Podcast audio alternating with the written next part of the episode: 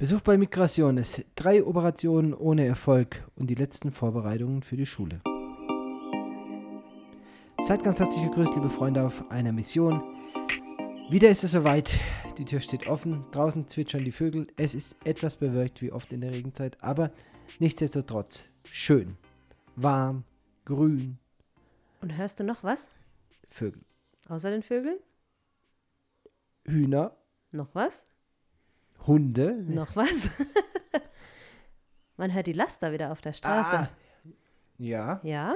Ja. Das war ja jetzt wochenlang irgendwie war hier Stille, was so, äh, also man hat, es war dann eher so überraschend, so, oh, da brummt ein Laster.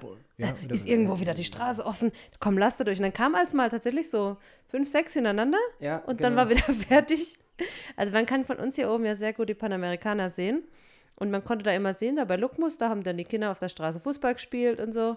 Da war, oder waren irgendwelche Kinder mit dem Fahrrad auf der Straße unterwegs, weil halt einfach null Verkehr war. Mal abgesehen von dem, was im Dorf so rumfährt, aber das sind viel so Mototaxis halt und ja, vielleicht ja. mal ein Kleinlaster. Aber ähm, äh, jetzt die letzten paar Tage, wenn man runterguckt, da ist echt wieder ordentlich was los, gell? Ja, ja. Also die Panamerikaner ist ziemlich gezeichnet von den Unruhen ja.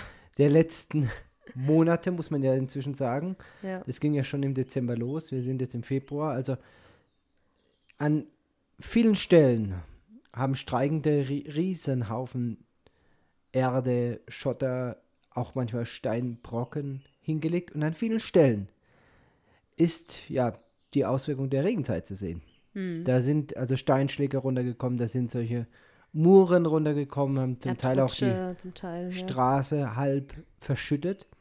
Und ich habe so den Eindruck, dass diese Behörde, die eigentlich für die äh, Reinigung der Straßen zuständig ist, also als Gegenmaßnahme zu diesem Streik jetzt beschlossen hat, wir machen hier gar nichts mehr. Ja, also die Straße wird im Prinzip nicht gewartet, gell?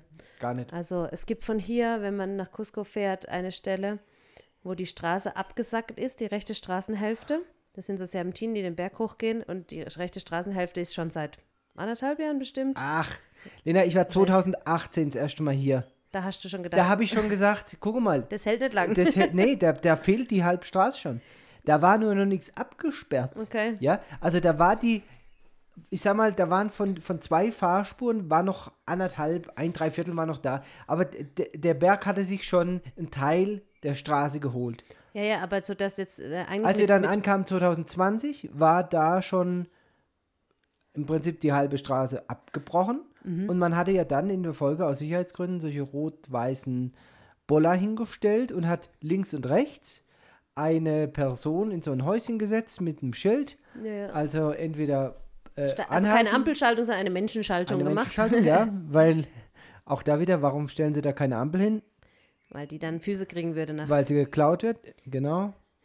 Ähm, ja, aber dass, So. die, dass, dass das abgestellt ist mit Polizei, äh, mit, mit diesen Ampelmännchen sozusagen, das äh, ist das schon so lange? Ich weiß gar nicht. Ich meine, die Straße Also wurde ja auch mal neu Jahre. geteert, als wir ankamen, ja. weißt du noch? Ja, ja, ich weiß. 2020 oder nach der Pandemie, wo jeder gesagt hat, warum habt ihr das nicht in der Pandemie Ja, gemacht? ja, stimmt. Wurde ja dann neu geteert, die ganze, das ganze, ganze Abschnitt. Nach der ersten Welle, so muss man Ja, ja, ja. sagen, ja. Und ähm, ich weiß nicht, ob es da. Also, jedenfalls, ja. Da ist sie normalerweise jeweils praktisch, auf, ähm, wenn man von unten kommt und von oben kommt, ist da ein Mensch, der dich entweder durchlässt oder halt sagt, du Ja. musst warten, bis der nächste Schwung Autos da ist, äh, durch ist, weil eben nur einspurig befahrbar ist. Äh, die sind auch nicht mehr da. Man muss das jetzt halt selber regeln. ist auch an vielen Stellen. Also man fährt hier über, wenn man nach Cusco fährt, kommt man an einer, ähm, an einer Mautstation vorbei eigentlich. Die haben sie ja abgefackelt während den Protesten. Ähm, und kurz davor ist so eine, ein Steinbruch, ein kleinerer, ja. Ich weiß gar nicht, was die da abbauen. Ah, Ähm, äh, ja, Steine, keine Ahnung. Aber da haben sie einfach, da haben sie halt auch schweres Gerät und äh, da haben sie einfach die Straße so präpariert, dass man tatsächlich nur noch im Slalom um riesige Felsbrocken rumkommt. Auch schlecht einsehen kann, finde ich, ob einer kommt oder nicht. Ja. Also man muss so ein bisschen auf Verdacht dann halt fahren. Ähm, ist aber nur einspurig. Aber also, das ist das eine. Und was, was erschwerend dazu kommt, gerade das ist ja eine Überlandstraße, die Panamerikaner. Du kannst im Prinzip nachts da nicht mehr fahren. ja. Das ist so gefährlich geworden durch diese ganzen Steine auf der Straße. Wenn du nicht Tageslicht hast, ist es eigentlich viel zu gefährlich. Und die Tage kam der äh, neuer Anästhesist, der Frank, der kam hier an Mhm. und der Flieger hatte von ihm Verspätung. Sollte irgendwie um 8 oder so landen und kam erst um 11. Und der Mhm. Taxifahrer hat sich geweigert, er fährt, nee, muss dann Cusco ein Hotel nehmen. Ja, gut, aber Da das ist es, er fährt in der Nacht nicht nach Coravasi, Ja. weil es viel zu gefährlich ist. Ja, ist viel, auch so. Es ist einfach so. ja auch ne? unabhängig davon, in der Regenzeit nachts zu fahren, ist ja schon immer echt auch gefährlich. Du hast wirklich viele Steinschläge und Erdrutsche und so.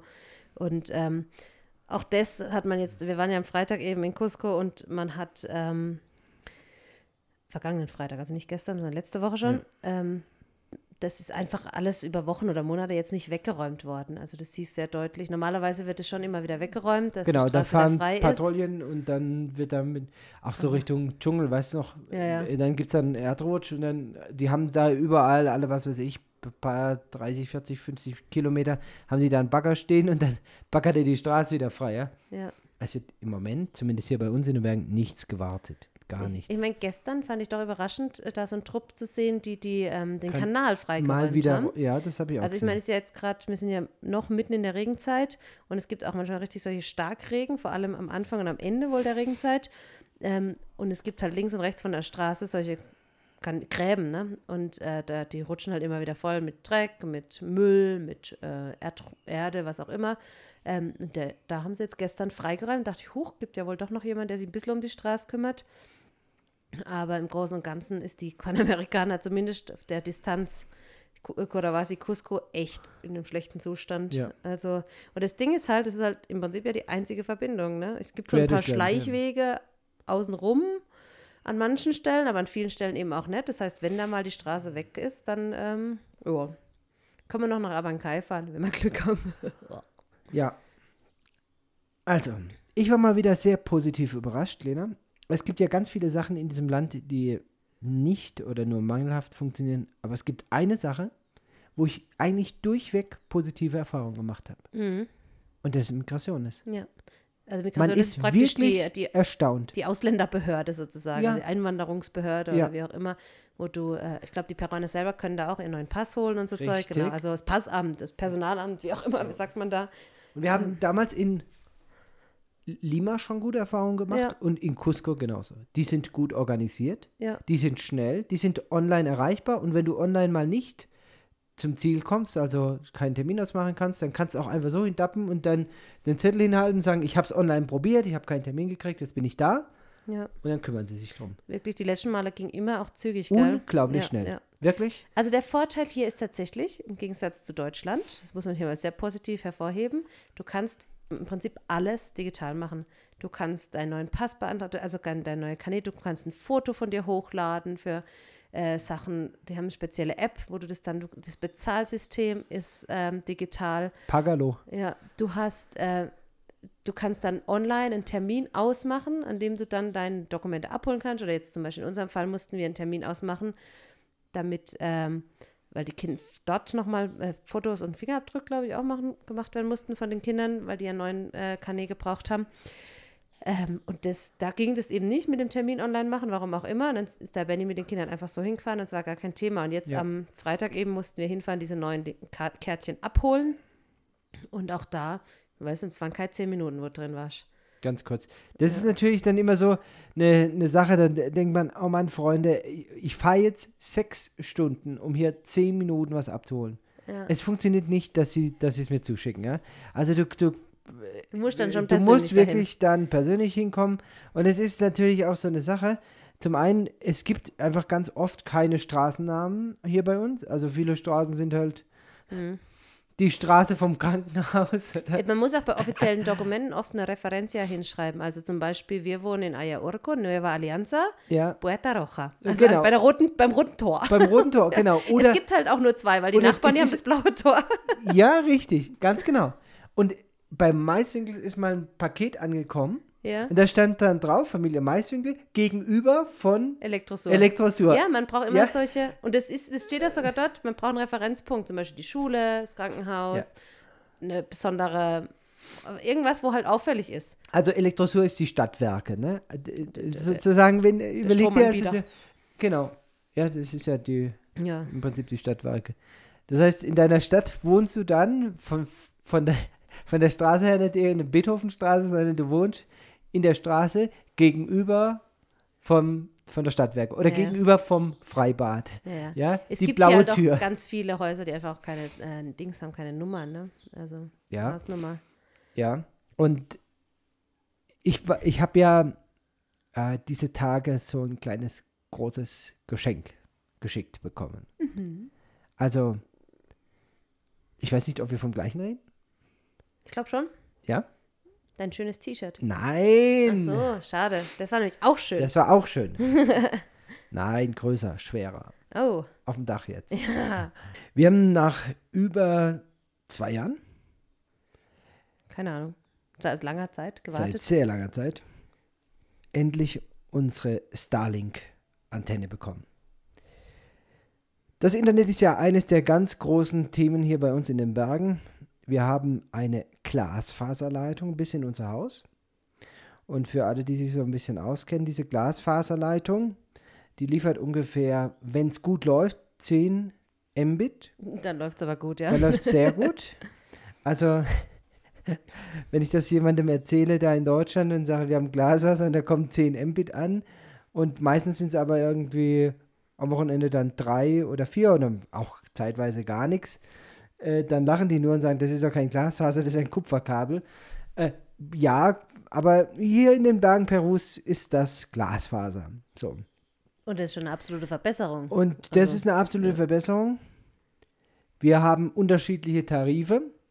Und ich weiß, zum Beispiel für die Schule, die Schule hatte ja einen sehr, sehr schnellen Internetanschluss gebraucht, weil sie ja in der Pandemie über Zoom die ganzen Unterrichtseinheiten gemacht hat. Die haben 50 Mbit. Ja, Mhm. Kostenpunkt 500 Zoll im Monat. 500 Zoll. Naja, jetzt kam also Starlink in Peru freigeschaltet vor vier Wochen ungefähr. Ich hatte mich vor über zwei Jahren schon mit angemeldet, direkt als ich davon gehört hatte, dass Starlink nach Peru kommt. Damals hatten wir noch so eine Funkstrecke. Das, das war also Unterirdisch. ja, lass uns nicht darüber reden. Da, da war dann 3 Mbit das Maximale der Gefühle und irgendwie zwischen 0,5 und 0,8 Mbit, das war so die Geschwindigkeit. Das konnte schon mal sein, dass du da äh, für das Laden einer E-Mail schon mal vor dem Computer saßt und irgendwie gewartet hast. Fakt ist, jetzt kam dieses, diese Antenne an und äh, es ist deutlich günstiger, das kann ich sagen, wie in der ersten Welt. Der Tarif hier in Peru kostet umgerechnet ungefähr 50 Euro im Monat. Viel Geld. Keine Frage. Viel Geld für einen Internetanschluss. Das weiß ich. Trotzdem ist das Internet für uns, für die Bildung und auch für die Kommunikation extrem wichtig. Und ich habe mir das lange überlegt, ob wir das investieren, ob wir sagen, wir nutzen Starlink. Das ist wahrscheinlich die höchste Ausgabe, die wir monatlich haben. Naja, Ja, außer. Nee, Essen halt noch. Ja, nee, aber der, selbst der Strom ist, wir brauchen selbst weniger Strom, ja. Ja, ja. Also Wasserstrom, also äh, ist, ist es der Internetanschluss inzwischen das teuerste, was wir uns leisten hier. Und es ist unfassbar schnell. Es ist unglaublich. Also ich, ich habe meinen Augen nicht getraut, wie ich die Antenne ausgerichtet habe, wie ich dann angefangen habe, hier äh, die zu nutzen. Also ich meine, 50 Mbit, ja, äh, wo die Schule bisher 500 Zoll dafür bezahlt hat, das ist hier das Minimum. Also ich habe oft Geschwindigkeiten, die jenseits der 100 Mbit, manchmal 180, aber schon über 200 Mbit gesehen. ja. Ja, du kannst also flüssig hier arbeiten. Der einzige Haken, Ja, sag's. der einzige Haken ist, man braucht Strom dazu. Ja. Und- Und, wie, wie ge geschehen diese Woche schon zweimal? Morgens über Stunden kein Strom, dann bringt ja das beste Internet nichts, gell? Das hat mich tierisch geärgert. Ah, ja, Also, ich dachte auch, oh Mann, das gibt's doch gar nicht. Aber zwischendrin ging dann auch mobile Daten nimmer. Also es war dann, ja, ja, ja, dann ja, geht man, ich war an dem Tag vor, was zu arbeiten im Internet, also wo ich Internet dazu gebraucht hätte. Ja, dann saß ich da halt mit meinem Blog und habe halt handschriftlich Dinge zusammengeschrieben. Dachte, ja, geht auch. Ja, ne? so wie Auch früher. Okay, so wie früher. Und ab und zu, also man, das, du, ich bin ja so ein bisschen ein, äh, ich bin ja so ein bisschen tech-affin. Ich weiß nicht, ob man das weiß da draußen, aber ich bin ja gern, gerne Wird keiner Weil- vermuten bei nee, dir. glaube ich auch nicht. Early Adapter, also immer gern ganz vorne mit dabei, Sachen auszuprobieren und so. Und was mir bei dieser Starlink äh, App einfach gefällt, Lena, Ja. du hast ein, ein Tracking über 24 Stunden, du hast Statistik. Äh, Ich bin ja sowieso mathematisch so ähm, interessiert und so. Und du kannst ja wirklich alles tracken. Du siehst genau, wann gab es Ausfälle. Länger als 0,1 Sekunden, länger als 2 Sekunden, länger als 5 Sekunden, ja. Mhm. Äh, es gibt immer wieder Netzwerkprobleme. Es gibt immer wieder so 15 Sekunden, mal sogar mal 30 Sekunden zwischendrin, äh, wo es Probleme Und gibt. halt mal wieder fünf Und- Stunden. Was? Ja, wenn kein Strom da Nein, ist. aber das sind Netzwerkprobleme. Also ja. das zweite Thema ist die Sicht. Also ich musste ja hier, das ist so ein bisschen das Thema gewesen, ja. Wie, wo baue ich die Antenne hin, dass sie mir nicht vom nächstbesten geklaut wird, ja. Also musste ich sie auf so ein kleines Häuschen bauen bei uns auf dem Grundstück, weil wenn man unser Grundstück kennt, das Haus, das Haupthaus, in dem wir wohnen, das hat ja eine Außenseite zur Straße hin. Das heißt, wenn ich es da drauf gemacht hätte, da wäre die Sicht am besten eigentlich. Für alle halt. Da ist eben für alle die beste Sicht, ja. Ja. Da kann also jemand kurz Räuberleiter machen, aufs Dach steigen, die Antenne runterholen und fertig, ja. Ja. Und äh, ja, das sind also immer, immer viele Aspekte. Dann musst du natürlich überlegen, wie nennst du dein Netzwerk, dein WLAN, weil es fahren ja auch Leute hier bei uns vorbei mit ihren Handys und schauen, was gibt es für Netzwerke. Wenn dann in diesem Netzwerk das Netzwerk Starlink heißt, Mhm. dann ist die Gefahr auch wieder groß, dass du einen Besucher auf dem Grundstück hast, der dir deine Starlink-Antenne abbaut, ja. Also alles in allem ist es unfassbar schnell und ja, also so wahrscheinlich so Zoom-Meetings, wo man oder Computerspiele, gut, das ist ja ein anderes Thema, da bin ich sowieso komplett raus. Aber solche Live-Veranstaltungen, das passiert schon mal, dass es da zwischendrin hakt, weil es mal eine Sekunde, zwei Sekunden irgendwie abbricht. Aber so ansonsten, Lena, es ist einfach ja. Und es hat halt, unglaublich schnell. also es hat für mich der ganz praktische Nutzen, ist, ähm, viele, die uns ja schon lange zuhören, wissen ja ähm, unsere mäßige Begeisterung für die, die Optionen, die man in Deutschland oder aus Deutschland hat, um die Kinder hier per Fernschule zu bilden. Und ähm, dieses Jahr wollen wir eben umswitchen und mal versuchen, mit, äh, mit, einer, mit einer App mit den Kindern Zusatzmaterial zu machen. Dazu werden wir ähm, deutsche Schulbücher aller Voraussicht nach benötigen. Und ähm, es gibt ganz tolle deutsche Schulbuchverlage, wie zum Beispiel der Klett Verlag, wo du ähm, ganz viele Bücher schon digital bekommst. Also du kannst die kaufen und dir runterladen, ja. Und dann sind die zum Teil sogar interaktiv. Also du kannst in diesem Buch blättern und das äh, dann draufdrücken, zum Beispiel, sagen wir jetzt mal Englisch, dann kannst du die Seite umschlagen, dann gibt es eine Hörverstehen-Übung oder sowas, dann klickst du auf den Button, wo das Mikrofon drauf ist oder der Lautsprecher und äh, dann wird es dir vorgelesen und ähm, also es ist super toll, es gibt wahnsinnig gute Möglichkeiten, die halt eben von der Fernschule noch überhaupt gar nicht genutzt werden. Da würdest du dann das Buch geschickt bekommen, äh, physisch und ich denke, wir sind da in, in jetzt in der Zeit schon, wo das völlig unnötig ist, einfach auch schon mal aus ökologischen Gesichtspunkten irgendwie 30 Kilo Pakete halb um die Welt zu schicken, wenn das doch alles auch herunterladbar ist. Aber bisher war halt das Problem für uns, dass das zwar schön und gut war, aber das einfach, wenn dann die Seite umblätterst und es braucht Ewigkeiten, bis diese Seite geladen hat und es lädt dann auch diese ähm, Audiodatei nicht dazu oder so, dann ist das halt einfach nicht praktikabel. Und das finde ich jetzt richtig gut, dass wir ähm, jetzt so ein gutes Internet haben, dass die Kinder dann solche Sachen eben auch machen können. Das ist für mich der allergrößte Vorteil. Ja. Also dieser, der, unter dem Bildungsaspekt. dass, dass man jetzt Zugang zum Internet hat, der einem, stabil ist. Genau. Und es war ja auch so, gerade in den Zeiten, wo man irgendwie mal Zeit hätte, was ja am Wochenende oder abends, da haben halt auch alle anderen im Ort Ja, Zeit. ja, das Und wie gesagt, halt ist, wir haben eine. Leitung dann nach Ja. Avankai, die eigentlich 10 Mbits bringen sollte. Ja, Pfeifendeckel. Also Ja. Eben, also das ist für mich persönlich der größte Vorteil, wo ich auch echt bereit bin, ähm, auch Geld einfach zu investieren, wenn es um die Bildung geht. Und für mich ist das, natürlich ist es schön, einen Film ohne zu buffern anzugucken oder sowas, Aber für mich geht es hauptsächlich um solche Sachen, dass die Kinder da einfach auch ein, ein gutes Lernerlebnis haben und nicht völlig frustriert sind, dass, weil sie ständig warten müssen oder es nicht lädt oder man dann am Ende des Tages halt doch aufgibt und sagt, gut, dann äh, nimmst halt doch wieder ein, ein, richtiges Buch in die Hand sozusagen und Ja. tust halt irgendwie selber erarbeiten oder ja. Also es macht schon mehr Spaß, wenn es einfach flutscht. Und ähm, ja, da freue ich mich eben auch für die Kinder, dass sie da ein besseres Erleben haben. Wir haben auch, also bei ganz vielen Zoom-Veranstaltungen von der Schule aus eben konnten unsere Kinder gar nicht richtig teilnehmen, weil sie ist ständig abgebrochen, sie sind ständig rausgeflogen.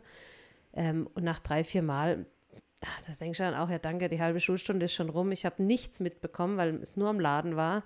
Ähm, das ist ja dann auch unschön. Und so haben sie da jetzt, glaube ich, eine gute Grundlage. Am Mittwoch geht ja die Schule wieder los. Und dann müssen wir, gucken wir mal, ne? Dass die Ja. Kinder da ein bisschen noch was zu schaffen kriegen von deutschen Sachen. Die haben ja jetzt schon, ähm, also wir hatten ja jetzt äh, schon den ganzen Februar, konnten sie schon in den Salon International heißt es mittlerweile. Früher war es der Deutschraum. Jetzt sind auch noch Kinder aus ähm, von anderen Missionarsfamilien dazugekommen, die zum Beispiel aus England kommen. Ähm, genau, jetzt ist es eben nicht mehr der Deutschraum, sondern der internationale Klassenraum. Finde ich auch nett.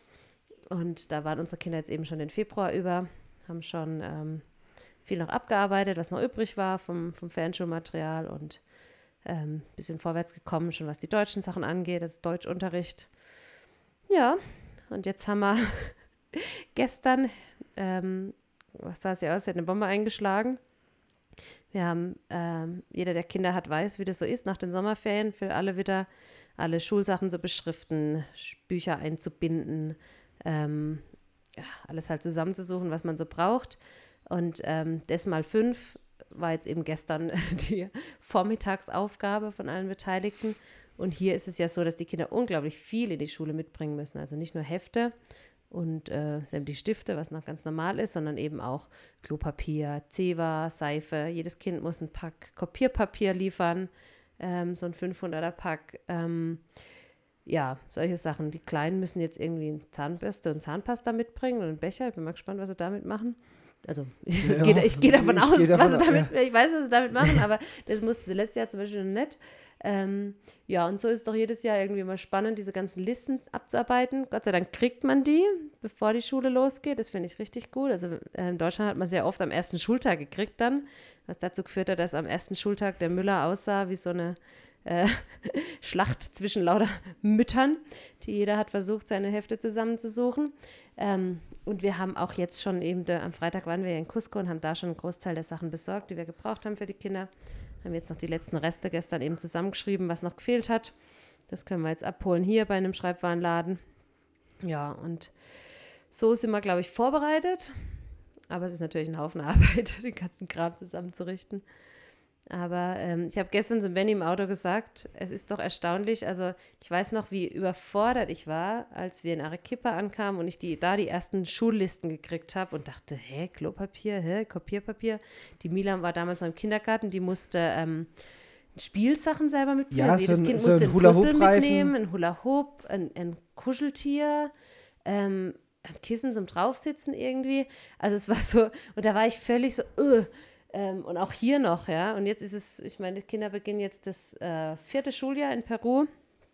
Und äh, man wird doch entspannter, vor allem ähm, realisiert man auch sehr bald, dass es nicht so tragisch ist, wenn man nicht gleich am ersten Tag alles beieinander hat. Also man ist ja so Das deutsch, so deutsch, ja. äh, dass man So das alles deutsch. richtig haben will. Und äh, dann steht da zum Beispiel auch, die Mila ähm, sollte einen Stift, pass auf, ein Okay. Bluma- Plumón Delgado Numero 47, also einen Filzstift, Ja. sch schmal, also dünn, delgado, äh, Nummer 47. Das sind wohl spezielle Stifte. Gut, dann waren wir in Cusco, habe ich auch gefunden im Regal, einen Filzstift Nummer 47, Farbe war egal, stand dabei.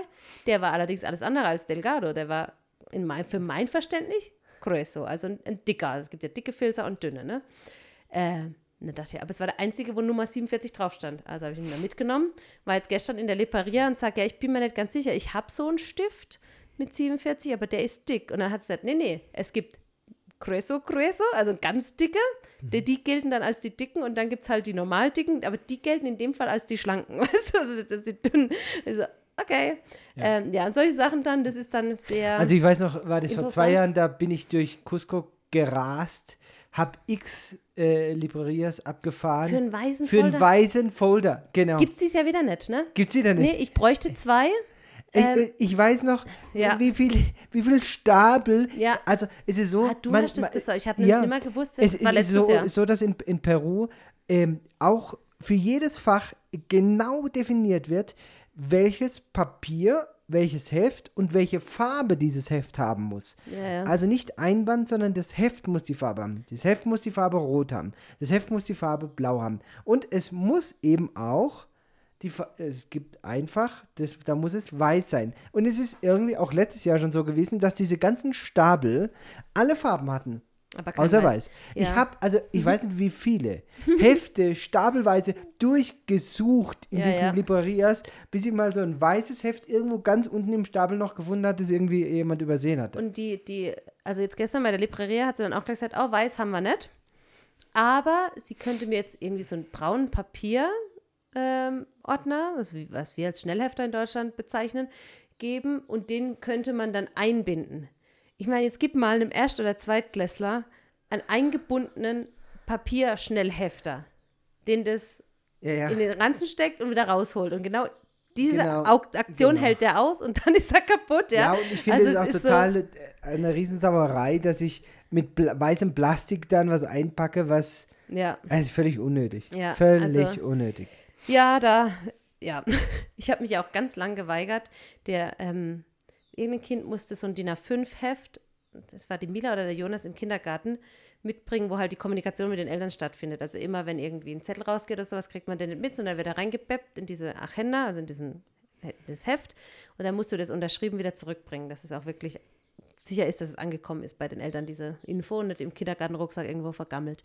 Was ja ganz gut ist. So, das ist doch Schnurz, welche Farbe dieses Heft hat, ja. In mein, Verst- für mein deutsches Verständnis denke ich, jo, ich hat ein Heft, steht der Name drauf, fertig, ja. Steht die Gruppe drauf sogar. Nein, der muss eingebunden werden. Ich glaube, bei der Mila habe ich es dann, ich habe es x-mal, immer wieder die Nachricht drin gehabt, bitte binden Sie das Heft Ihres Kindes in Blau ein oder sowas. Ich glaube, ein paar Wochen vor Ende des Kindergartenjahres habe ich da gesagt, ach, steig mir das. Habe es halt doch noch eingebunden, ja, was völliger Nonsens ist, ja. Ähm, aber ja, was muss, das muss. Ja, ja. Also wir haben ja schon eine sehr, sehr fortschrittliche Schule hier. Voll. Und äh, das ist natürlich alles, äh, wie soll ich sagen, äh, Jammern auf hohem Niveau. Ja. Andere Schulen sind da viel, viel strikter und wir haben ja zum Glück auch, dadurch, dass wir einen deutschen Schulleiter haben hier bei uns, auch so, wie sage ich jetzt, westlichen Einfluss, das ist vielleicht nicht das Richtige, aber trotzdem ein bisschen liberaler wie, wie viele anderen Schulen und das Schulsystem hier, gerade wenn man auf Bildung was hält, ist halt privat organisiert. Staatliche Bildung ist schlecht. Und deswegen ist, äh, sind wir da natürlich schon eine der moderneren Schulen. Auch wenn ja manche Themen dann da sind, wo man den Kopf schüttelt. Aber ich sage immer so eins ums andere. Letztes Jahr äh, ging es ja darum, also es gibt ja den sogenannten Corte Escolar, ähm, der schreibt vor, also Welchen der- Haarschnitt man ist ein Haarschnitt, muss die wie die, wie, wie Wo die ja in Deutschland jeder die Hände beim Kopf zusammenschlagen wie, kann, die, wie die würde. Kinder die Haare geschnitten haben müssen, um in diese Schule gehen zu dürfen. Ja, die- So. denen kann der Eintritt verweigert werden, wenn, Wenn sie nicht sie- mit der richtigen Frisur sozusagen kommen. Also Genau. Das heißt Mädchen, Haare zusammen, keine großen Ohrringe, ähm, Haare hinter den Ohren und so weiter. Jungs, praktisch ein Kurzhaarschnitt. Kurzhaarschnitt. Gepflegt, ja. Ja, also, und das ist, äh, das ist landesweit wohl jedem klar, was das bedeutet. Nur den Corte Gringos halt nicht. Nur, nur uns halt nicht, weil ich habe davon halt noch nie irgendwas gehört. Fakt ist, unser Sohn hat dann zu lange Haare gehabt. So, Wunderschöne lange Haare eigentlich, ja. aber Sei alles im Wandel. ja. Alles im Wandel. Mit guten Argumenten und vielleicht auch etwas Sturheit. Gibt es seit diesem Jahr eben nur noch die Empfehlung für den Corte Escolar. Äh, ja, Ja, gut. Und es gab ein paar Gespräche und ich habe mich gut vorbereitet und, und das war dann, glaube ich, auch Ja, kein, kein Thema mehr. Und so bin ich dann dankbar, weil natürlich für Peruaner, für konservative Quechua aus den Bergen ist es vielleicht so äh, eine Art von zu viel Moderne. dass das, das ist ja so eine Ambivalenz immer. Die, ich weiß nicht, ob, du, ob dir das auch so geht, Lena. Aber es ist ja wirklich manchmal bis auf das i-Tüpfelchen alles deklariert hier im Land. Wie was zu sein hat. Ja. ja. Welche Farbe, welcher Ja, ja. Farbton, welche Breite, wie dick der Stift, also alles, alles. Straßennorm, äh, äh, Bergnorm, also der, ja, wenn, wenn sie könnten, würden sie wahrscheinlich sogar die Berge normen, ja, und abbaggern, das, also, es ist ja wirklich alles bis aufs Kleinste, mit Abstand und so weiter. Regeln, Regeln, Regeln. Und das hält sich halt keiner dran. Ja. Ja, es hält sich nur dann jemand dran, wenn er dadurch einen Vorteil haben könnte, und in, ergo zum Beispiel jemand eins reinwirken kann oder so irgendwie. Dann sind die Regeln plötzlich ganz Richtig, wichtig. genau, genau. Also wenn ich da einen Vorteil draus habe, dass ich jetzt zum Beispiel den Nachbar anzeige, weil er oh, zu nah auf die Grenze gebaut hat oder weiß der Geier, dann sind die Regeln plötzlich wieder ganz wichtig. Wenn ich aber selber wo baue, dann werden diese ganzen Regeln sehr großzügig ausgelegt oft, ja. ja. Also, es, ja, ich meine, ja, dann gehst du mal in Deutschland aufs Dorf.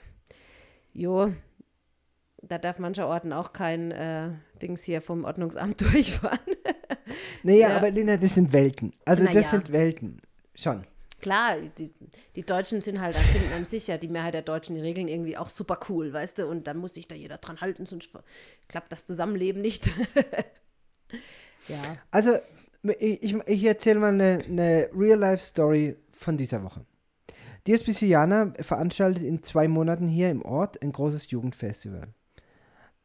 Ein Festival, wie es es noch nie in Peru gab. Also wir haben ja alles, wir haben ja große Bühne, wir haben ein großes Amphitheater, wo 3000 Leute reinpassen, wir haben Infrastruktur und weil eben so viele junge Menschen kommen, haben wir auch ein, einen Acker gekauft und umfunktioniert zu einem ähm, Campingplatz. Campingplatz. Mhm.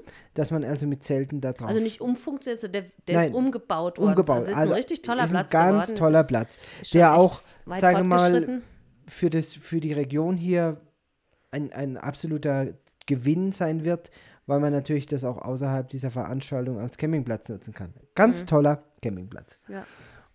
Und der ist so, also dafür haben wir zwei Grundstücke gebraucht, eins oberhalb der Straße, eins unterhalb der Straße. Und das Grundstück unterhalb der Straße hat eine Grenze zum Fluss. Voll So. schöne, ein richtig schönes Also ein Grundstück. tolles Ganz, ganz Grundstück toll. auf verschiedenen, drei verschiedenen Ebenen.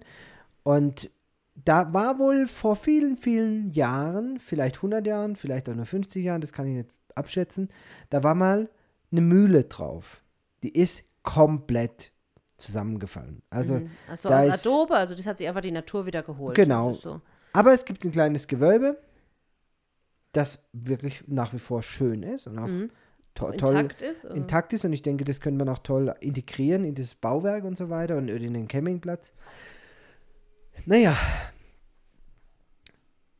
hier baut ja jeder, was er will, wie er will, wo er will, mit wem er will. Also wildeste, wildeste Bauunternehmung. Ich bin letztes Wochenende so ein bisschen daran erinnert worden an eine Begebenheit meiner frühen Jugendzeit, Lena. Hm. Denn wir sind ja an diesem Fluss entlang gelaufen als Familie. Letzten Sonntag. Mhm. Und da ist uns doch ein Quechua begegnet. Mhm. Und du hast mit diesem Quechua geredet und hast gesagt, ihr habt jetzt da neben dem Fluss ein Häusle gebaut.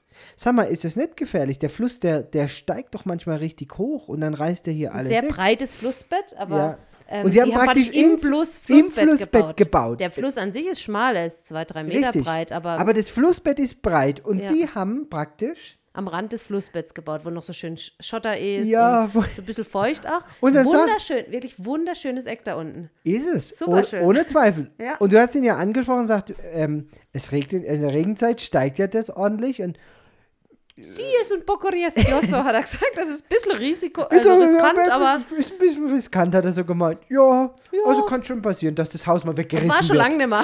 Genau. Was hat die Ja, ja. Wahrscheinlichkeit erhöht, Ja, genau. dass es bald mal wieder so ist? So aber- war die Einstellung. Also, no pasa nada. Ganz typisch. In meiner Zeit als Jugendleiter, da waren wir vielleicht, war ich vielleicht 25, da habe ich im Neckartal, hatten wir im Neckartal, Mhm. ein Grundstück gemietet da war früher ein Sportplatz drauf, als Gemeinde, Kirchengemeinde, und da hatten wir so eine kleine Feuerstelle errichtet, haben das ganze äh, Bromberg, und, ja. Brombeer, Brombeer äh, Heckenzeugs da abgerodet und so. Und ich weiß noch, wir haben da, lass mich lügen, vielleicht fünf Baumstämme, Ja. kleine Baumstämme, im Kreis rund auf den Boden gelegt, Ja. um da eine Feuerstelle zu haben, Ja. mit einer, also mit einer Distanz zum Neckar 50 Meter vielleicht.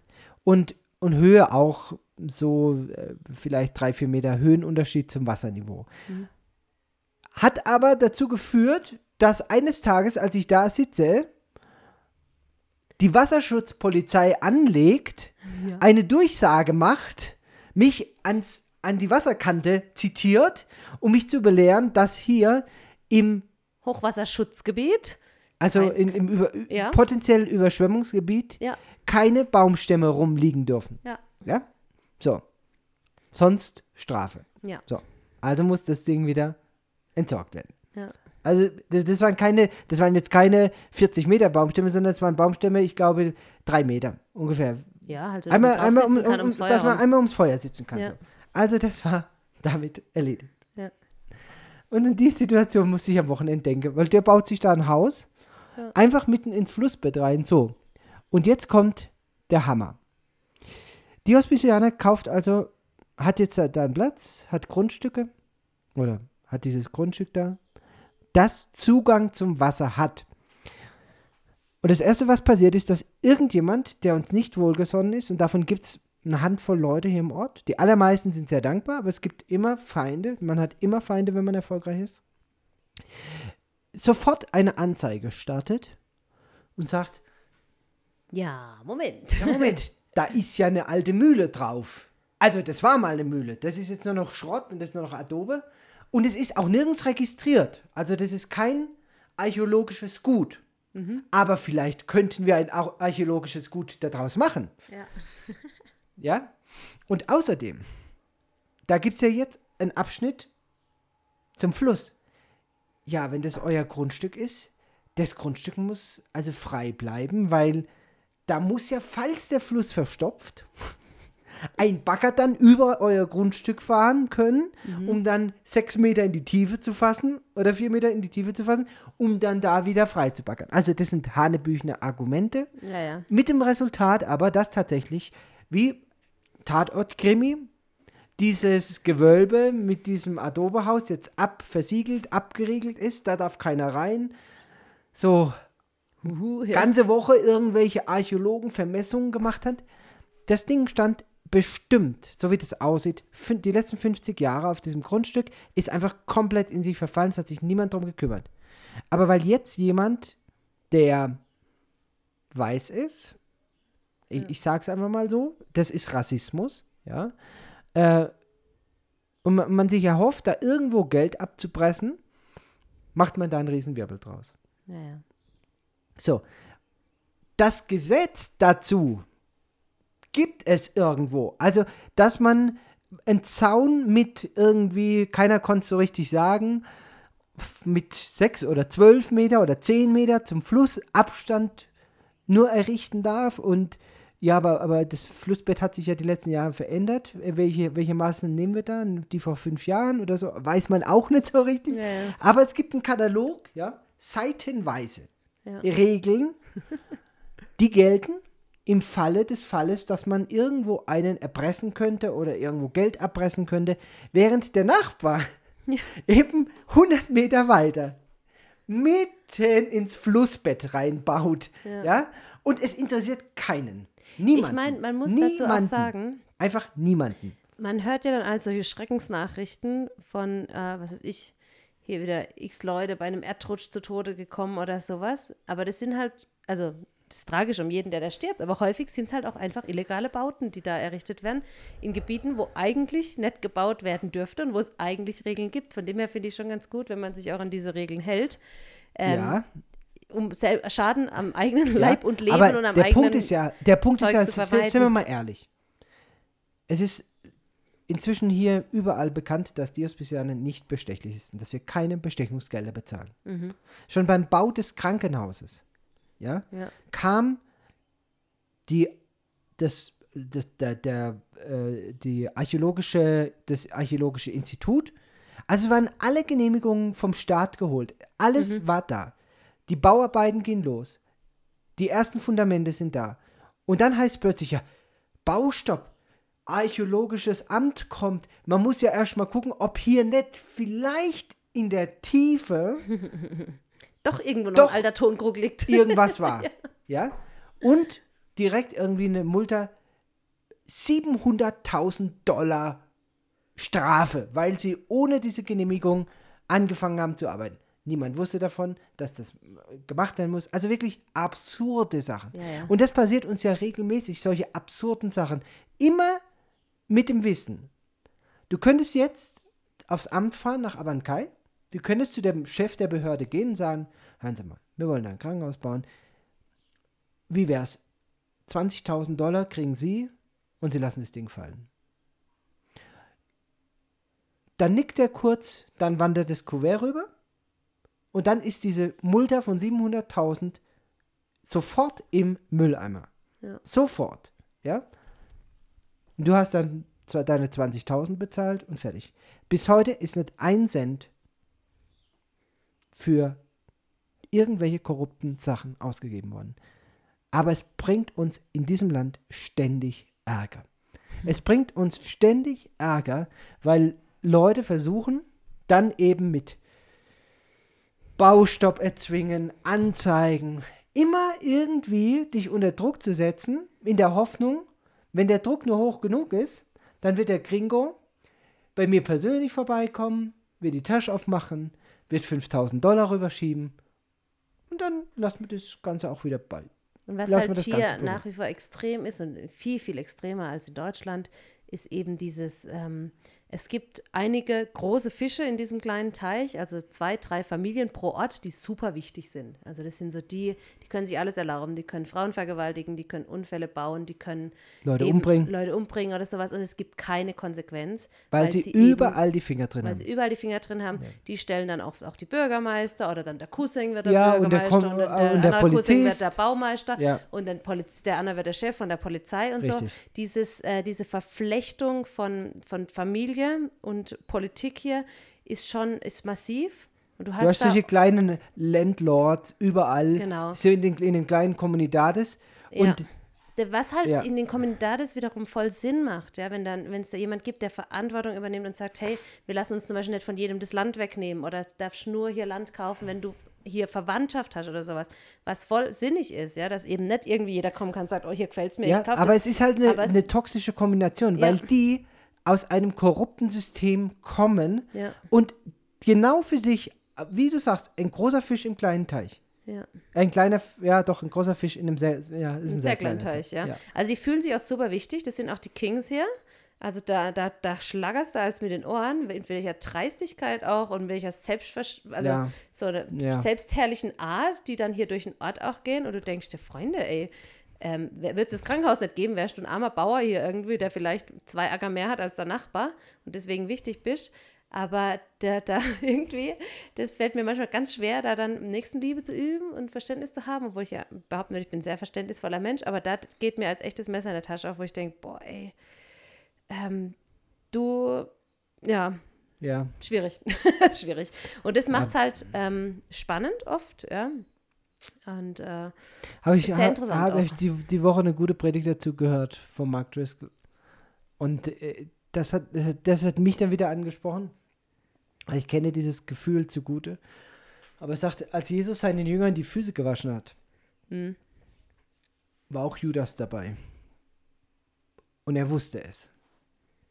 ja, Und jemandem die Füße zu waschen, dich sozusagen als Diener herabzulassen, wo du genau weißt, dieser wird mir in Kürze schaden, der wird mich verraten, der wird mir das dazu fü- der wird dazu beitragen, dass mir das Leben genommen wird. Trotzdem diese Größe zu besitzen und diesem Menschen zu dienen, das ist jenseits von all dem, was man irgendwie als, als ja, liebe deinen Nächsten so auch in, in anderen Religionen findet. Sondern Jesus setzt da nochmal einen drauf und sagt, liebet eure Feinde. Tut denen Gutes, die euch hassen. Ja. Schwierig. Hm, kann Schwierig. ganz viel praktisch üben. Ganz, ganz schwierig. Weil ich bin auch dann so ein so ein Gerechtigkeitsmensch, aber dann eben auch, wenn es um meine Gerechtigkeit geht, ja. Und so, das ist ungerecht, wie ich behandelt werde. Und du denkst nur, ja. Aber als Jesus-Nachfolger, wenn du seine Werte teilst, dann geht es einfach mal nicht um dich. Ja. Haben wir die Tage mit den Kindern erst gelesen, ne? Freu dich, wenn du, wenn du verfolgt wirst und wenn Lügen über dich erzählt werden, dann, soll, dann sollst du jubeln, ja? Ja, Puh. schwierig. Schwierig. Lina, ich wollte mal noch einen Fall aus der Klinik erzählen. Junger Mann, der jetzt gerade bei mir auf der Station liegt. Den haben wir diese Woche operiert. Hm. Nierenstein gehabt. 1. November eine Nierenkolik, bis dahin gesund, arbeitsfähig, im Arbeitsverhältnis, deswegen Salut, also versichert. Geht zum Urologen, geht in die Klinik und da sagen sie als erstes, äh, in der, in der, in der Klinik, in der Notaufnahme sagen sie als erstes, Blinddarm. Bauch tut weh, kann nur Blinddarm sein. Blinddarm. Naja, einer kommt dann drauf, Momente mal, Blinddarm, kolikartige Schmerzen in der rechten Flanke, wohl eher nicht der Fall. Ja, Ultraschall gemacht, ach Mensch, die Niere ist es. Niere staut. Also hat er keinen Blinddarm, sondern hat rechtzeitig eine Nierenkolik. Gut, die, die Diagnose bisher hat erstmal gestimmt. Also hat man CT gemacht, dann stellt man fest, er hat im, im mittleren Harnleiter einen großen Stein, so 7, 8 Millimeter, aber dick. Ich weiß nicht, ob die einen Urologen dort hatten, weil ab da beginnt eigentlich die Katastrophe. Irgendjemand kommt auf die Idee, den muss man jetzt also nicht operieren. Eigentlich sollte man dem eine Harnleiterschiene einlegen. Junger Mann, das erste Mal. Das wird er nicht von alleine rausbringen, den Stein. Man behandelt ihn konservativ, also gibt ihm einfach Tabletten, um die Diurese, also die, die Harnausscheidung ein bisschen zu erhöhen und zu hoffen, dass der Stein dann rausgedrückt wird. So. Das geht aber schief. Das heißt, es ist äh, zu viel Druck auf der Niere. Irgendwann reißt das Nierenbecken ein, er hat dann Urin hinter der Niere stehen. Dann kommt der Kollege auf die Idee, sagt, okay, äh, müssen wir ihm jetzt einen Schlauch in die Niere legen. Warum auch immer kommt er auf die geniale Idee, dass man das also von außen machen muss. Normal macht man das von innen, also über die Harnwege, macht eine Harnleiter, Doppel-J-Harnleiterschiene rein. Er meint, nein, da muss also eine Nierenfistel rein. Der Kerl wird auf den Bauch gelegt, rammt man dem eine Nierenfistel rein, aber es kommt kein Urin. Also macht man wieder ein CT. Das zweite Mal jetzt. Und da sieht man, ach, gute Zeit. Die ist ja jenseits von da, wo sie eigentlich hingehört. Also die Fistel ist schon im Körper, aber sie ist unterhalb der Niere. Die hat auch gar keinen, die hat die Niere auch nicht tangiert, also auch gar nicht irgendwo berührt, sondern sei es ist halt einfach, einfach ganz weit weg Ja. von der Niere, irgendwo in den Rücken reingestochen. Aber die Spitze, die liegt gefährlich nah an der Hauptvene, an der Vena cava. Die berührt genau die Vena cava. Oh, oh, oh, das hätte fast schief ausgehen können. Ja? Schief im Sinne von tödlich. Vielleicht auch tödlich. So. Hm. Ja. Hätte man dem die, ja, Ja. hätte er verbluten können. Ja. Okay, also, man schreitet zum Äußeren und sagt, das Ding muss wieder raus. Und klärt ihn auf. Wir machen das Ding raus. Und wir müssen dir jetzt die Flanke aufschneiden, um den Stein rauszuholen. Da schüttle ich nur den Kopf. Denkt mir, Freunde, warum macht ihr nicht, wie das eigentlich Standard ist, eine Handleiterschiene rein, wartet vier Wochen und macht dann einen Stein raus? Nein, der braucht also jetzt eine offene Steinentfernung. Gut, inzwischen ist schon Mitte November, wird er dann auf die Seite gelegt, auf die linke Seite unten gelegt, ja, überstreckt, wird ihm die, die Flanke aufgeschnitten, der Harnleiter aufgeschnitten und dann versucht man den Stein zu finden. Nur was der Urologe, wenn es denn ein Urologe war, das wage ich inzwischen zu bezweifeln, äh, was, was ihm nicht gelingt, ist, diesen Stein zu finden. Mal die CT-Bilder, die ersten angeguckt und mal kritisch gefragt, wenn man den wirklich aufmachen müsste, war der Schnitt vielleicht etwas ungünstig gewählt. Sagen wir es mal so. Also, wenn man die Galle rausmacht, sollte man halt auch nicht einen Schnitt wählen wie, wie, bei einer Blinddarmentzündung, sondern sollte man halt auch da schneiden, wo das Problem liegt. Und der Kollege hat ganz, ganz offensichtlich für jeden offensichtlich, einen komplett falschen Schnitt gewählt. Falsche Position, viel zu hoch, falsche Körperregion. Auf jeden Fall von da ist er einfach nicht rangekommen. Mhm. Mit dem Resultat, dass sie diesem jungen Mann also die Flanke wieder zunähen. Immerhin, der ist 21 Jahre, also ein junger Mann. Ja? Bis dato kerngesund. Die Flanke zunähen, der Stein ist aber weiterhin drin. Und ihm jetzt sagen, ha, der Stein ist ja immer noch drin. Jetzt, denken wir, müsste man Harnleiterschiene einlegen, also eine doppelte Harnleiterschiene. Und ich denke mir das erste Mal, endlich hat jemand kapiert, was das Problem ist. Macht eine Harnleiterschiene rein, das ist eine Operation von 15 Minuten, das hätte der aber auch gleich am Anfang schon machen können. Dann hätte der diese ganze Tortur nicht ertragen müssen. Ja, da sind jetzt aber schon Wochen vergangen. Also da sind wir jetzt schon irgendwie Woche drei hospitalisiert. Ja, also d- die dritte Woche schon im Krankenhaus. Gut, also schreitet der Urologe wieder zum Äußersten, wenn es ein Urologe war, legt ihn also auch wieder Narkose auf den Rücken, so Steinschnittlage, das ist ja, Frauen kennen das vom, vom Frauenarzt, diese Position, geht über die Harnröhre in die Blase, schiebt ihn dann ihm da sowas wie ein kleines Strohhelmchen rein. Ja. Ach, irgendwie kommt er auch am Stein vorbei, das ist auch erstmal ganz gut, muss man ihm eigentlich gratulieren dafür. Und rammt dann dieses Ding zum Handleiter raus. Wie sowas passieren kann, weiß ich nicht. Wahrscheinlich, ich vermute, dass er mit dem Draht genau die Naht aufgerissen hat, die er ja vorher gesetzt hatte, um den, ha den, den Stein rauszuholen, den er ja da nicht gefunden hatte, weil die Läsion ist zu weit oben im Harnleiter, würde eben auch zu dem passen, Ja. äh, dass er den Schnitt falsch gesetzt hat. Ja, irgendwie, äh, das sieht man ja während der Operation, dass das, dass das nicht so liegt, wie es sein sollte. Der Urologe meint wahrscheinlich, ich, ich vermute mal, er sieht es während der Operation schon, dass da was schiefgegangen ist, weil es, es würde mir nicht, es leuchtet mir nicht anders ein, dass er ihm nach dieser Operation das dritte Mal ein CT verpasst. Jemini. Ja, ihn wieder durch CT schiebt Das und muss er ja auch jedes Mal selber zahlen, oder? nee, das er ist ja ist Salut versichert, so, ja. Also er schiebt ihn wieder durch CT und da sieht er, ach Mensch, ich habe den Harnleiter ramponiert. Ich habe ihn wahrscheinlich vielleicht ganz abgerissen, vielleicht auch nur halber. Aber die Harnleiterschiene, die eigentlich mit dem oberen Teil in der Niere liegen müsste, die liegt jetzt im Bindegewebe, im Fett unterhalb der Niere. Also ungefähr da, wo ich schon mal reingestochen habe für die erste äh, ähm, Einlage. Ja? So, diese ganze Vorgeschichte kenne ich nicht, wie der Patient zu mir kommt vor vier Wochen. Der kommt bei mir an und sagt, ich habe eine Harnleiterschiene und mein Stein muss rausoperiert werden.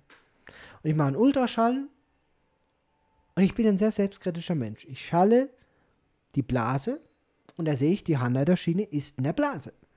Und dann schalle ich die Niere und dann sehe ich diese Harnleiterschiene nicht in der Niere. Und ich denke mir nur, Benjamin, du bist zu doof.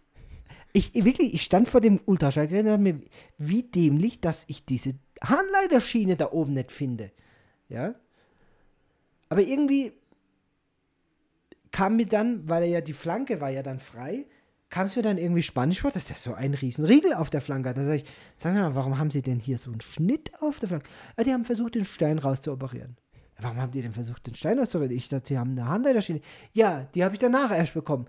Ja, aber was heißt danach? Ja, vorher haben sie. Und dann ging die Geschichte erst los, ja? Also, das hat er mir alles gar nicht erzählt. Ich habe gesagt, jetzt pass auf, junger Mann. So können wir nicht arbeiten. Ich muss wissen, was passiert ist. Also besorgen Sie mir die Akte, Ja. besorgen Sie mir die CT-Bilder und dann kommen Sie wieder. Kam eine Woche später mit der Mama an. Mittellose Quechua. Mama von drei Kindern. Ja. Vater unbekannt. Typische so Situation. oft, ja. Mutter versucht die Kinder irgendwie durchzukriegen. Eine ganz liebenswerte Mutti aus der Nähe von Cusco, da irgendwo in dem Seidental. Gibt wirklich ihr Bestes, dass ihre Kinder vielleicht ein bisschen Bildung bekommen. Heult natürlich, arm, mittellos, weiß nicht, wie sie über die, wie sie das alles schaffen soll. Absolut verständlich. Ja, und dann entwickelt sich über diese Akte, die ich dann durchblätter und sehe, was sie Tag für Tag gemacht haben, entwickelt sich genau diese Geschichte, die ich gerade erzählt habe.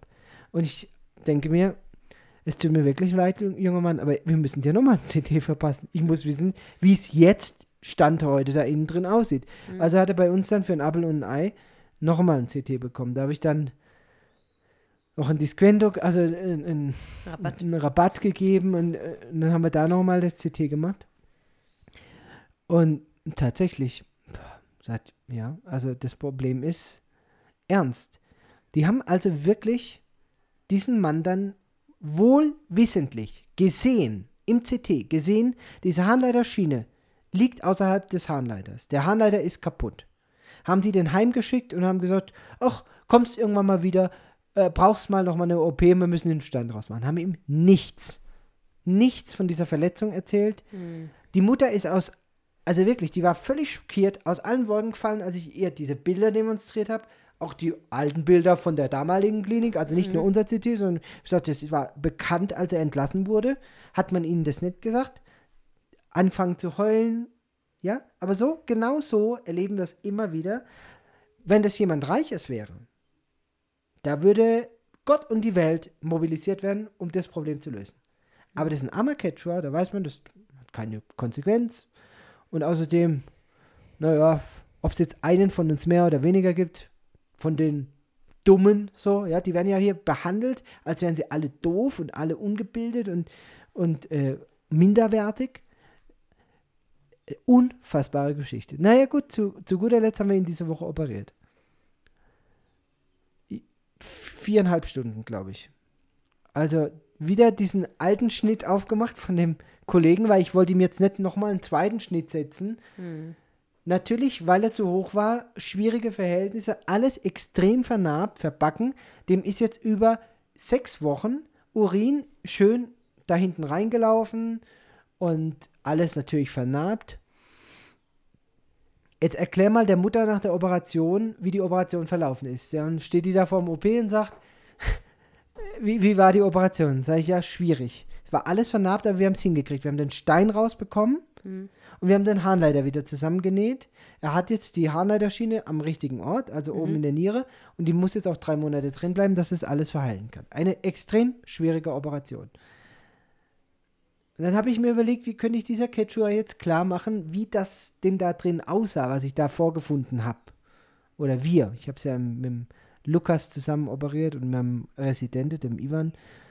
Und dann habe ich gesagt, überlegen Sie, also ich habe versucht halt in ihr, ihr Bild ihre Sprache zu übersetzen. Sag, stellen Sie sich vor, Sie reisen in die nächstgrößere Stadt, da wo Sie wohnen. Und da wissen Sie, wo ist die Hauptstraße und da wissen Sie, wo ist das Gebäude wo links und rechts was steht. Und dann stellen Sie sich vor, Sie kommen wieder da an, aber dieses Mal ist ein Erdbeben drüber gegangen. Hm. Und die Hauptstraße ist verschüttet und die Häuser sind zusammengefallen und sie können sich nirgends orientieren, weil alles einfach nur ein Chaos ist. Hm. So sah es da drin aus. das war, das hat sie dann auch verstanden. Schön, dass du das auf Spanisch sagen kannst. naja, ist nicht so schwer, oder? Och. Hm. Terremoto. Ja, ist gut, ist gut. Also er hat, er hat sie verstanden. Die, hat, die hat sie verstanden. Also sie, die hatte verstanden, dass da drin ziemlich wüst war. Wüst war. ja. Und äh, ich meine, die, die, Credits gehen da in dem Fall, das muss man ganz äh, ehrlich sagen, nicht an mich, sondern an unseren Chirurg Lukas, der äh, technisch und äh, operativ da mir um Welten voraus ist und mit, also so Sachen operiere ich nur mit ihm zusammen. Ich kann natürlich diese ganzen transurtalen Sachen viel, viel besser als er und wir haben es dann auch so gemacht, dass wir den Stein transuretral behandelt haben. Das heißt, ich bin mit einem speziellen Gerät, langes Metallgerät, so ungefähr 50, na, 8, eher 80 Zentimeter lang, über die Harnröhre, habe den Stein vor mir hergeschoben, den Harnleiter hochgeschoben, bis wir dann oben waren, im Sichtfeld de, des OP-Situses und dann haben wir da einen Schnitt gemacht, den Stein rausgeholt und also, aber Katastrophe einfach. Hm. Katastrophe, ja. Das ist ja oft hier so, dass es eigentlich eine Kleinigkeit wäre aber das sind sich so, so es entwickelt, entwickelt sich dann, ja. wie so ein, ein, zum Beispiel ein stinknormales gebrochenes Bein und ja. dann am Ende mit einem Herzstillstand und Reanimation ja. und, und, und, amputierte drei, Zehen. Drei amputierte Zehen. Und du so, denkst dir, es ist wie einfach kann nur ein gebrochenes sein? Bein gewesen. Es war einfach nur gebrochen, ja. Ja, ja, ja, ja. Aber das sind Real-Life-Stories. Das ist und nichts Erfundenes. Und es ist auch nicht die Ausnahme. Solche Fälle begegnen uns in den verschiedensten Disziplinen natürlich jede Woche hier. Und halt tragischerweise oft halt mit der armen Bevölkerung, weil man Ja. halt einfach nur das Minimum macht, wenn überhaupt. Und, oder, ich meine, wie oft hört man auch Geschichten, dass sie wirklich Schmerzen haben, krank sind und weggeschickt werden, ne? Ja. Einfach nötig behandelt werden. Ja. nicht. Und da sind wir jetzt wieder beim Thema Gesetz, ja. Ja. Wenn du dann, und wir, wir haben ja immer wieder Fortbildung als Ärzte, wenn du dich dann mit dem Gesetz be beschäftigst, ja. hat per Gesetz, dem Notfallgesetz in Peru, jeder Mensch in Peru die, das Recht, von einem Arzt im Notfall gesehen zu werden. Hm. Du darfst niemanden ablehnen als Klinik. Niemanden.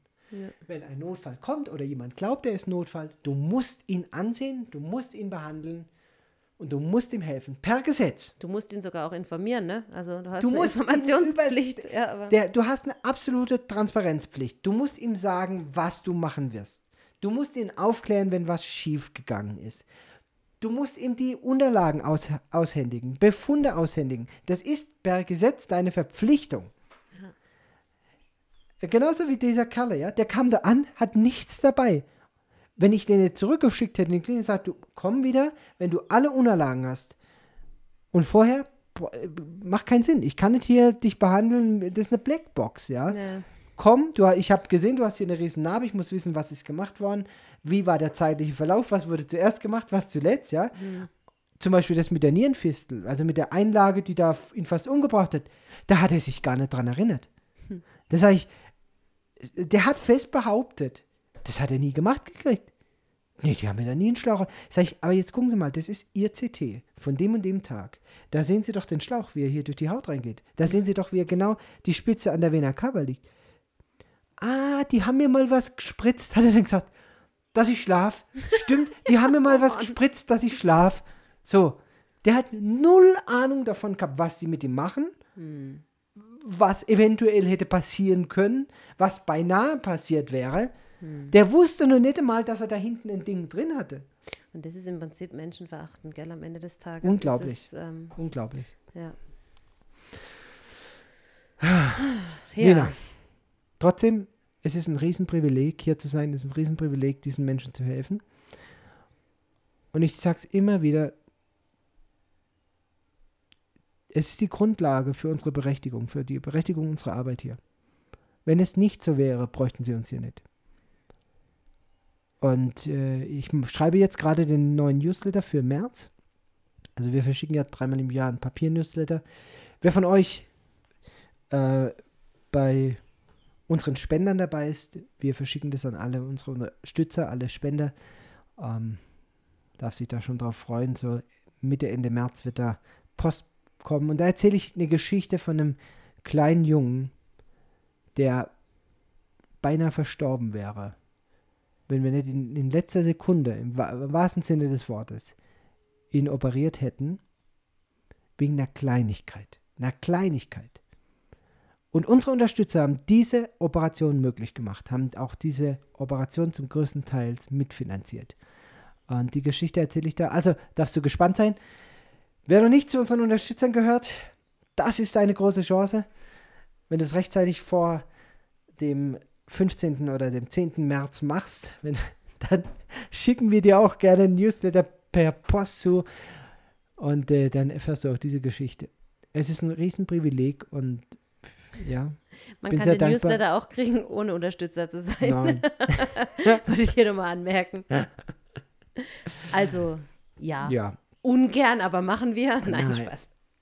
Nein, alles gut. Nein, also, aber die Daten kommen halt von der VDM, Genau. die, die Adressen kommen von der VDM und die VDM hat halt nur deine Adresse, wenn du, wenn du da mal eine Spende überwiesen hast. So. Das ist ganz einfach der, der Grund. Ja, in diesem Sinne, Lena, Was machen wir heute noch? Äh, ich mache jetzt den, in zwei Stunden hier den Ofen an, dann wird Brot Ja, gebacken, Pizza gibt es heute Abend. Also ich freue mich da den ganzen Tag irgendwie schon drauf. Dann Ja. ist heute Morgen noch Workout angesagt und ähm, der Ivan hat die Patienten visitiert. Das heißt, ich habe heute die große Chance, seit Monaten mal nicht in die Klinik zu müssen.